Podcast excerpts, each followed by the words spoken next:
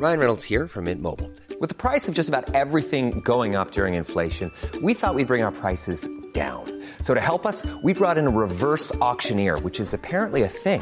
Mint Mobile unlimited premium wireless. Ready to get 30, 30, bit to get 30, bit to get 20, 20, 20, bit to get 20, 20, bit to get 15, 15, 15, 15 just 15 bucks a month. So, Give it a try at mintmobile.com slash switch.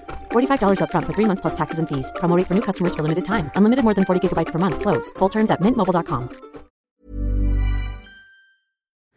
Il y a trois mois, j'ai décidé d'arrêter le smartphone.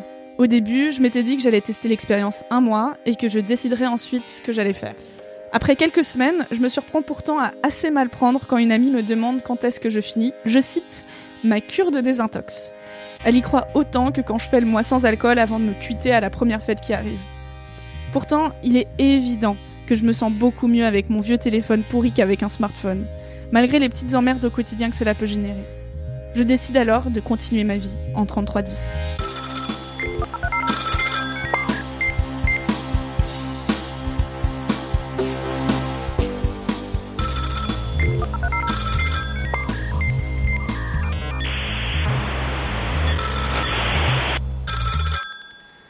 Le premier mois est celui des découvertes.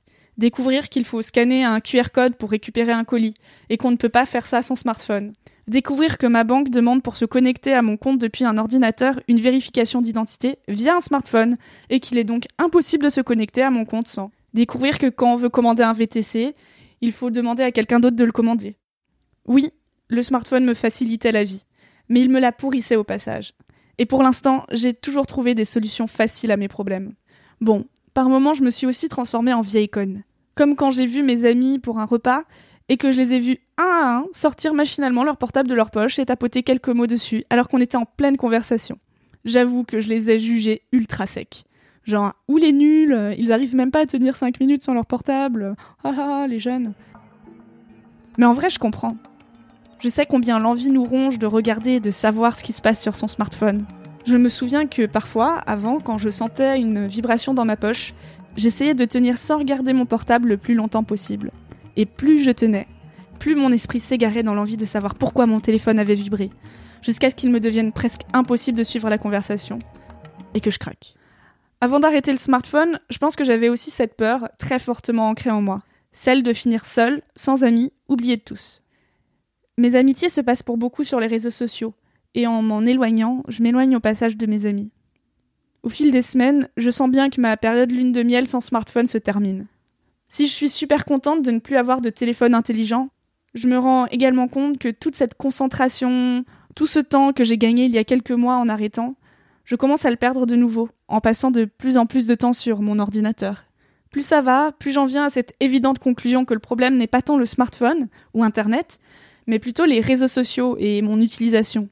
Arrêter le smartphone était une solution pour éviter d'énormes dégâts, et ça m'a sauvée. Mais la solution est imparfaite et incomplète. Ma vie est tellement emmêlée dans les réseaux sociaux que j'ai du mal à m'imaginer en partir totalement. Et puis, il y a une dernière chose dont je dois vous parler plus en détail. Comme je l'ai déjà dit dans ce podcast, mon smartphone était devenu un doudou pour me recentrer sur autre chose quand j'angoissais. Depuis quelques mois, quand je sens le stress monter, eh bien, je le vis pleinement. C'est à la fois désagréable et pas si mal.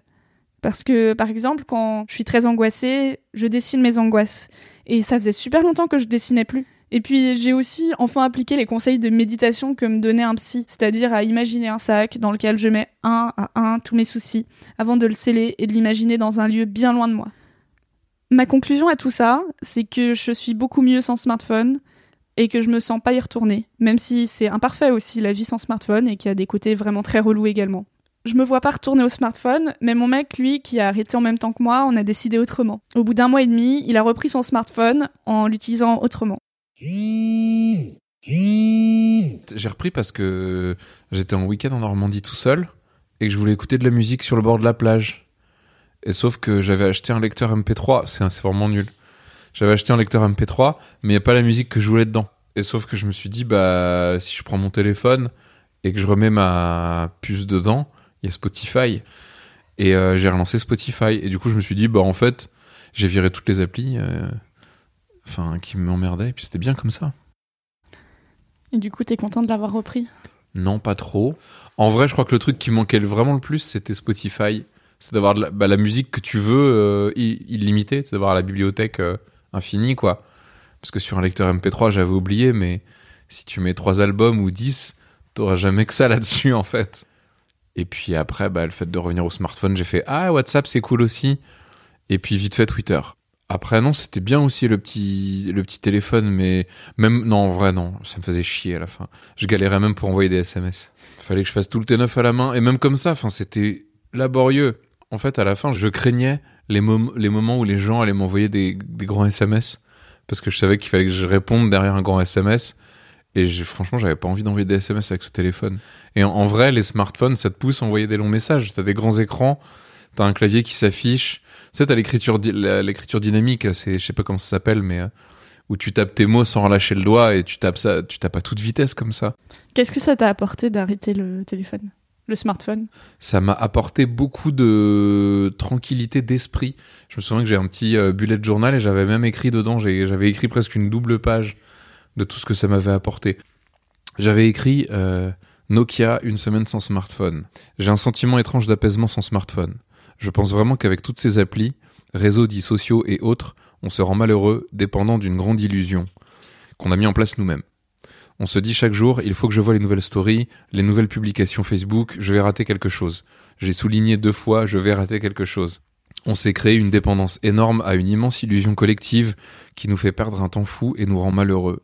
Dans 20 ou 40 ans, les gamins nous prendront pour des tarés.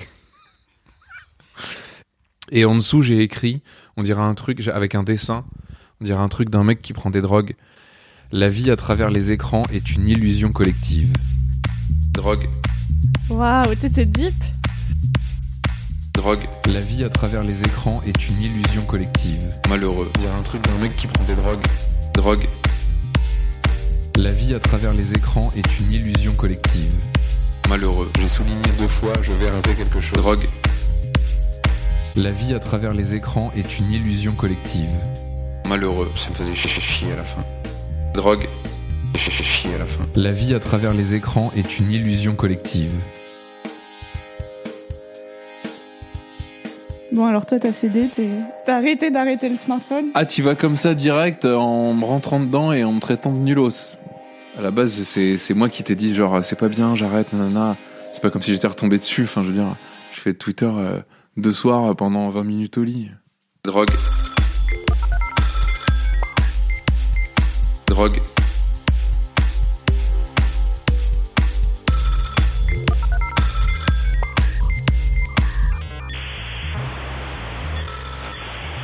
Ça me fait un peu chier d'avoir repris mon ancien téléphone, mais pas tant que ça, parce qu'en vrai de vrai, drogue, je m'en suis débarrassé pour virer les réseaux et je l'ai fait. Drogue. Donc je suis content. Bisous. Allez, bisous Si vous voulez m'aider à grandir, n'hésitez pas à parler de ce podcast autour de vous. Drogue. Ici Anouk Perry. when it comes to your finances, you think you've done it all. You've saved, you've researched, and you've invested all that you can. Now it's time to take those investments to the next level by using the brand behind every great investor, Yahoo Finance. As America's number one finance destination, Yahoo Finance has everything you need, whether you're a seasoned trader or just dipping your toes into the market. Join the millions of investors who trust Yahoo Finance to guide them on their financial journey. For comprehensive financial news and analysis, visit yahoofinance.com, the number one financial destination, yahoofinance.com. Et je vous embrasse.